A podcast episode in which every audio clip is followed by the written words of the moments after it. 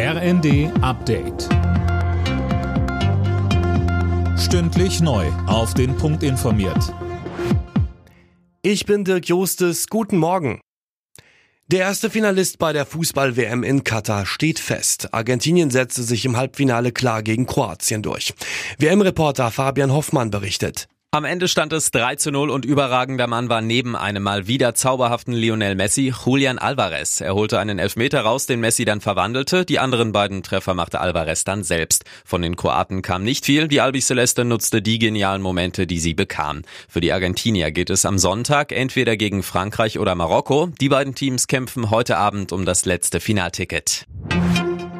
Nach den Razzien in der Reichsbürgerszene ist ein Streit in der Ampelkoalition über das Waffenrecht entbrannt.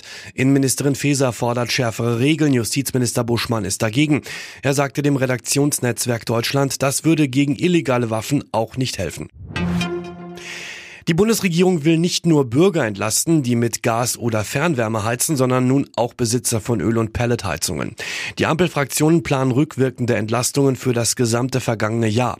Der Bund stellt dafür 1,8 Milliarden Euro bereit. FDP-Fraktionschef Christian Dürr. Wer eine Pelletheizung hat, wo die Holzpreise gestiegen sind, eine Ölheizung hat, wo die Ölpreise gestiegen sind, da verstehe ich sehr gut, dass diese Menschen sagen, ja, was passiert mit Strom- und Gaspreisbremse dann mit mir? Und deswegen werden wir das jetzt diese Woche im Bundestag beschließen. US-Präsident Biden hat ein Gesetz zum Schutz der Homo-Ehe in Kraft gesetzt. Damit müssen sämtliche Bundesstaaten gleichgeschlechtliche Ehen, die etwa woanders geschlossen wurden, anerkennen. Selbst die Eheschließung erlauben müssen sie aber weiterhin nicht.